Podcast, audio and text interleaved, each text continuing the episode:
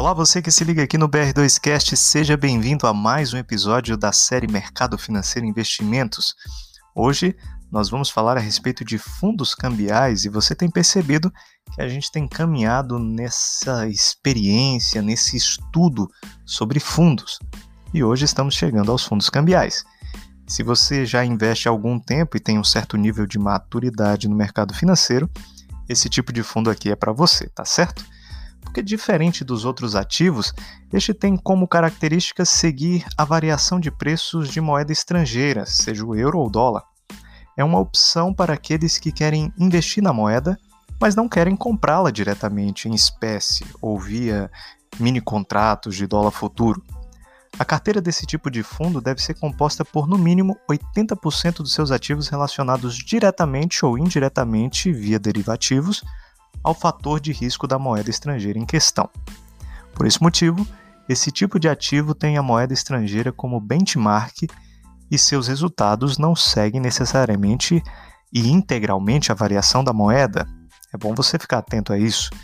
É um tipo de investimento de alto risco e, consequentemente, proporciona altos retornos.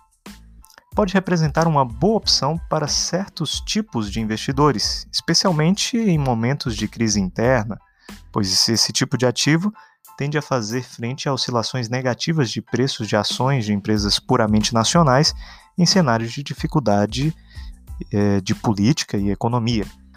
Pode ser um bom instrumento de hedge também, que significa proteção, dependendo da sua carteira de ativos de renda variável. Esse tipo de investimento pode ter várias utilidades, geralmente ligadas à proteção contra a desvalorização do real no médio e longo prazo. Um exemplo é a utilidade para investidores que moram ou oferem renda no Brasil e que possuem dívidas em dólar. Algo que tem se tornado comum no país é o financiamento de imóveis no exterior. Para esse tipo de perfil, manter posições em dólar garante proteção contra a flutuação da moeda em relação ao real, reduzindo assim os riscos inerentes a esse cenário. Além disso, qualquer outro tipo de situação cuja necessidade de movimentar moeda estrangeira existe, sugere a possibilidade de se avaliar a compra desse tipo de papel. Pessoas que mandam seus filhos para intercâmbios e até empresas importadoras são exemplos disso.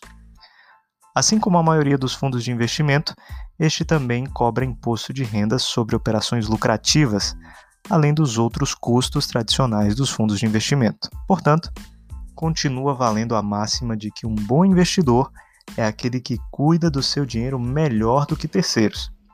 Para isso, é preciso ser curioso, buscar informações e agir com cautela e responsabilidade também, identificando a melhor carteira de investimentos frente à renda e sua capacidade de gastar menos do que ganha. E nós estamos aqui para isso.